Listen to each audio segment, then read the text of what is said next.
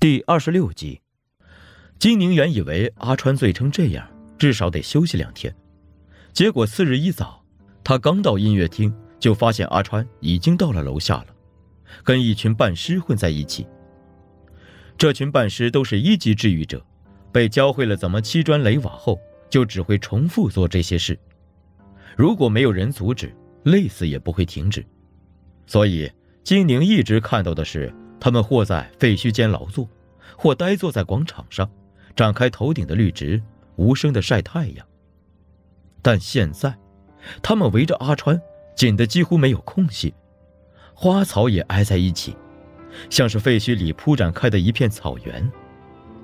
而由于每个半师头顶的植物都不太一样，这个草原也颇为驳杂，有花有草，有树有藤，颜色也是姹紫嫣红的。他走过去，老远就听到了阿川的声音。啊，哈哈，老李，你别看你烂透了，你头顶的曼陀罗倒是长得挺好啊。如果我们是孔雀的话，你一定是最受雌孔雀欢迎的那只啊。哎，小朵，你别急呀，你的牵牛花也好看呢，嗯，就是有点枯萎。你最近啊，多晒点太阳，多喝水。哎，费尔南多。你头上的植物我怎么不认识啊？哦，原来是五色梅呀！哎呀，那可能有点臭啊，不过没关系，反正我们没有嗅觉。他逐个跟伴师们打招呼，语气轻松，昨夜的醉态荡然无存。太阳渐渐攀升，光辉在整个福音城的表面流淌，而眼前这片紧凑的绿植花叶。几乎被照得透明。干啥呢？身后传来罗伯特的声音：“还不干活？”好几个半师被他拉扯的摔倒，依旧不舍得散开。罗伯特又掏出电击棍，滋滋声中，一大片的花草剧烈抖动起来。半师们终于散开了，去往音乐厅废墟的各个角落，机械的干活。等他们走了，金宁才走到阿川旁边问：“你，你没事吧？”啊。阿川的语气有些迷糊。“我能有什么事儿啊？”你昨晚……哎，算了。设计部的人下派到施工项目上，一般都很轻松，只需在验收时签个字就可以了。所以接下来，金宁就找了个安静的地方，戴着耳机听歌。一天很快就过去了，阿川却闲不住，整天都在施工现场跑来跑去，跟各个办师打招呼。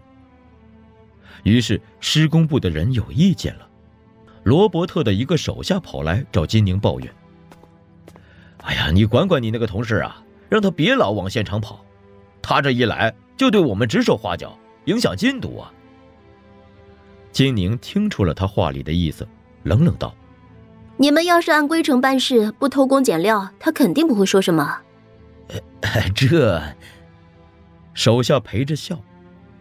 哎，这做工程就是这样，要真一板一眼来，就干不动了。以前是这样，现在也没变呢。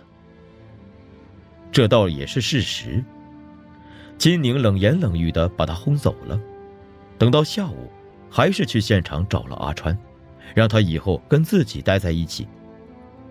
阿川刚开始不肯，金宁只得加重语气，威胁跟主管告状，他才吐吐舌头，蹲在角落里。喂，金宁看他一副可怜的样子，犹豫了一下，主动打破僵局。你头上的是什么花呀？阿川抬起头，一脸得意起来。这，不是花，是草，你摸摸，长得多好啊。金宁有些犹豫，植物是办事的一部分，你要是触碰，多少是有些不便的。但阿川说的这么自然，不像有邪念。他的瞳孔虽然已经暗淡，眼神却很清澈。这么近的看着他，金宁才突然发现，他长得还挺好看，五官立体，脸型如削，要是没变成半尸，还算俊俏。诶。自己在想什么呢？这是什么草？他后退一步，用问题掩饰心里的一丝慌张。哦，我查过，跟他最接近的是萱草。阿川兴致勃勃的介绍：“ 这是学名，你可能没听过，还有别的名字，比如金针菜、鹿葱和忘忧草。”忘忧草，金宁看着他脸上的欢喜和得意，觉得的确是找不出比这个更适合的名字了。对了，为什么每个半，每个生还者头上都会长一株植物？这些根须在身体里会疼吗？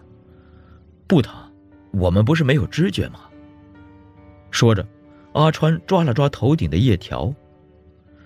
但为什么长植物，我不知道。不过我想，这应该跟彼岸花事迹有关吧。金宁点头，能治疗丧尸的事迹提取自彼岸花，而最早的彼岸花就是从一个丧尸的身体里长出来的。这种特性想必也随着丧尸被治疗而留在了生还者体内。这让他又想起了安娜与右手哥的争论，问道：“那你们到底？”啊！金宁小心的斟酌着，发现没有合适的措辞，索性问：“算不算人呢？”“算吧。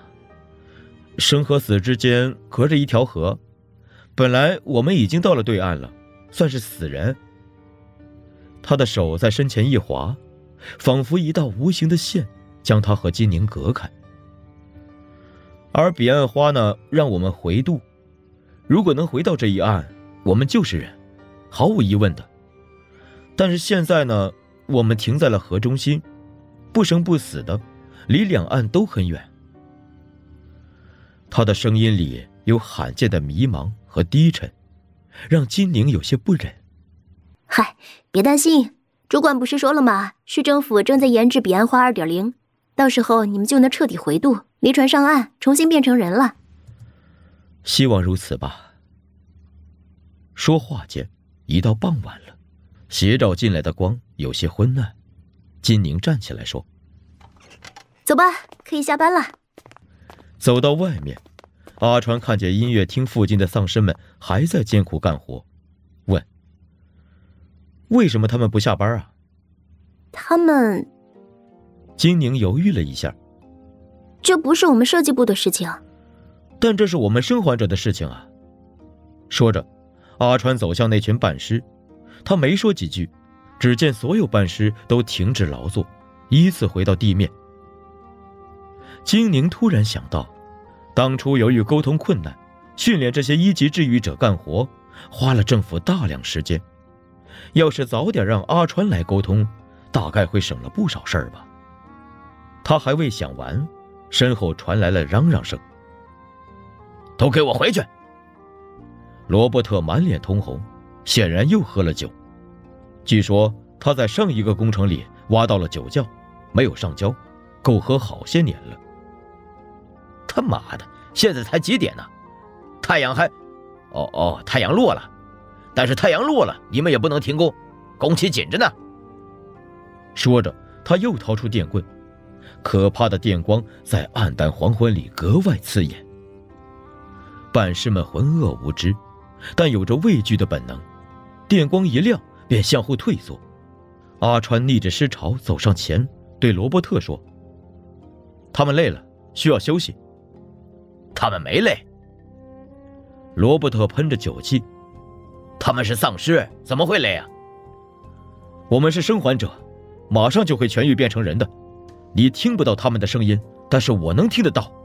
他们的确是累了。”罗伯特转过头来，朝着金宁走来说：“这么说，设计部现在要接管我们施工部了吗？”